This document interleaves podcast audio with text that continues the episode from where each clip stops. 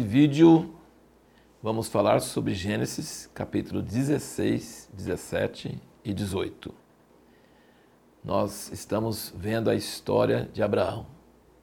Abraão é o pai da fé e a história dele é emocionante. Cada etapa é emocionante. Ele é o pai da fé porque ele saiu da sua terra, de sua cultura, foi para uma terra que ele não conhecia, em obediência a um Deus que nunca tinha visto, apenas tinha ouvido. E ele é o pai da fé também porque ele obedece prontamente quando Deus fala. Ele não demora, ele é muito rápido para obedecer. Mas veja bem que interessante. O pai da fé não creu quando Deus falou que ia Sara ia ter um filho. Ele riu. Ele riu e falou: "Que viva Ismael diante de ti". Quando Deus estava falando com ele depois do almoço, que Sara ia ter um filho, a Sara riu. Os dois riram e são modelos da fé. E a risada não era de alegria, era de achar cômico que um homem de 100 anos e uma mulher de 90 anos podia ter um filho, sendo que na idade normal ela não poderia ter. E Deus não ficou escandalizado com isso. Deus não disse que isso fazia com que ele não fosse um homem de fé, o pai da fé. Pelo contrário, Deus pegou essa risada e colocou como nome de Isaac. Isaac significa riso. Riso do pai, riso da mãe. E mesmo assim, rindo e achando graça e achando impossível, Deus colocou esse nome nesse filho milagroso. Agora pensa comigo.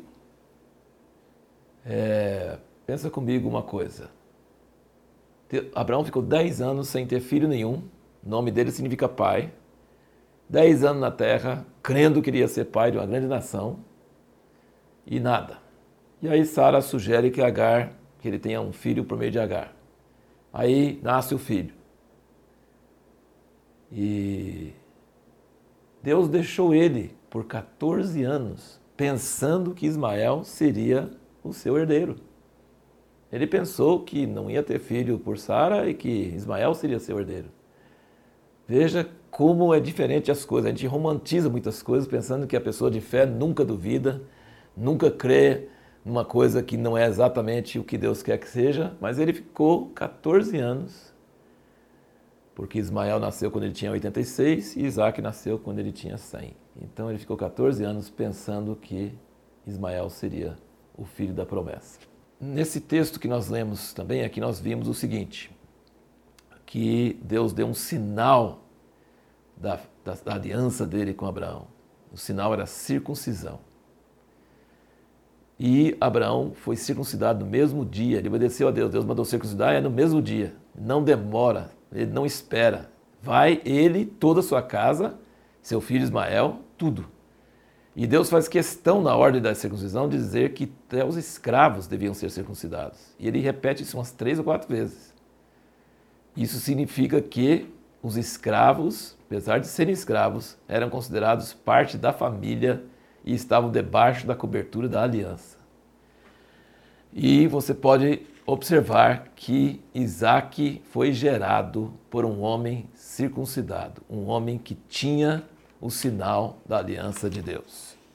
No fim daquele almoço fatídico, aquele almoço famoso, aquele almoço inédito que teve, de Deus, né, de Jesus e os dois anjos, é, nós cremos que esse anjo que fala o Senhor e os dois anjos era o próprio Jesus aparecendo antes da época. Você pode ler um livro chamado Quem Almoçou com Abraão, que vai explicar isso direitinho.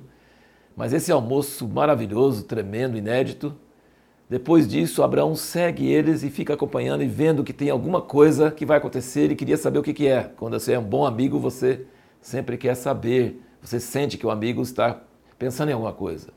E aí Deus fala: será que eu vou esconder de Abraão o que eu vou fazer, sendo que ele é meu amigo, sendo que ele vai ser chefe de nação? E falou sobre a destruição de Sodoma e Gomorra. E Abraão intercedeu. Veja qual a importância da intercessão.